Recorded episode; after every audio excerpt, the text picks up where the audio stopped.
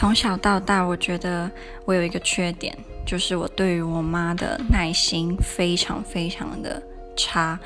我非常容易对她爆气，即使我其实不想要这样，可是不知道为什么，我可能对于其他人，我的忍耐力跟耐心可以是假设七十五分好了，但对于我妈可能只有二十分，就是我非常容易对她生气，然后我自己也觉得这样很不好，可是很难呐、因为他有时候会说一些让我觉得非常